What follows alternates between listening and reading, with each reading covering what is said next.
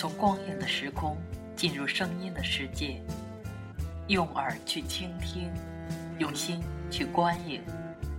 欢迎来到五六七电台，这里用声音点亮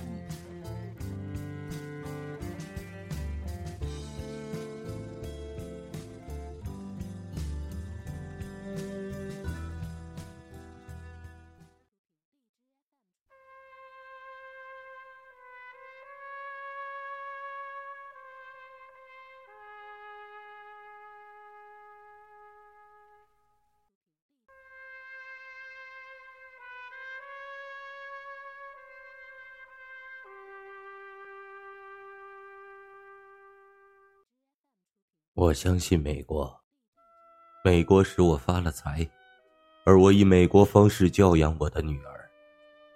我给她自由，也告诉她永远不要有辱家门。她交了位男友，但不是意大利人。她跟他去看电影，深夜才回家。我并没有责骂她。两个月前，她与另一个男孩带着她去兜风，他们强灌她喝威士忌。然后他们想要占他便宜，他抵抗，他保住了名节，于是他们像对动物般的毒打他。当我到医院时，他的鼻梁断了，他的下巴被打碎了，必须用钢丝绑着才不会掉下来。他痛得不能哭，但我却哭了。我为什么哭呢？我视他如珍宝。她长得很美丽，现在她再也美丽不起来了。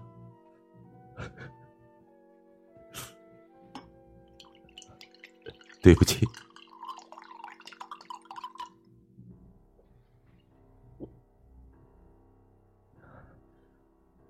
我像个守法的美国人一样，我去报警。那两个男孩受到了审判。法官判他们有期徒刑三年但缓刑，缓刑，他们当天就没事儿了。我像个傻瓜似的站在法庭中，而那两个混蛋竟然朝着我笑。于是我对我太太说：“为求公道，我们必须去找克里昂阁下。”你去报警前为何不想来找我？你要我怎么样？你尽管吩咐，但求你一定要帮我这个忙。你要我怎么样？帮你什么忙？那个我帮不到。你要什么，我都会给你。我们相识这么多年，但这是你第一次来找我帮忙。我不记得你上次何时请我到你家去喝咖啡了。何况我太太还是你独生女儿的教母。我坦白说，你从来都不想要我的友谊，而且你还害怕欠我人钱。我不想卷入是非。我了解，你在美国发了财，生意做得很好，生活过得很好，有警察和法律保护你，你不需要我这种朋友。但是现在你来找我说，通口令用你，请帮我主持公道，但你对我一点尊重都没有。你并不把我当朋友，你甚至不愿意喊我教父。你在我女儿结婚当天来我家，用钱收买我，为你杀人。我只是要求你主持公道。要不是公道，你女儿还活着。那么让他们像他一样受折磨，我应该付你多少钱？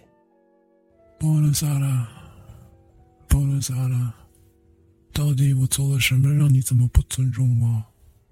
如果你以朋友的身份来找我。那么伤害你女儿的杂碎，那就会受到折磨。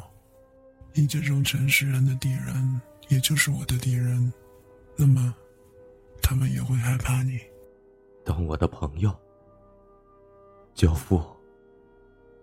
很好，他日我或许需要你的帮忙，也可能不会有那么一天，但在那一天到来之前，收下这份公道，作为小女结婚之礼。别客气。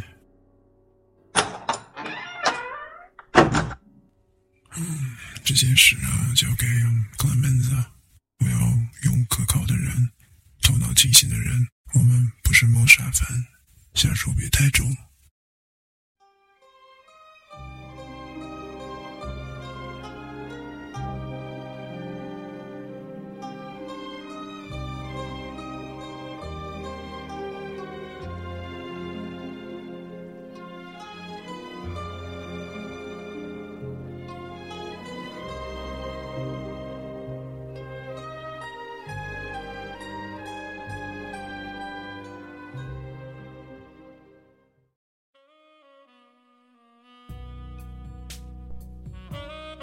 关注五六七电台，你想要的声音，这里全都有。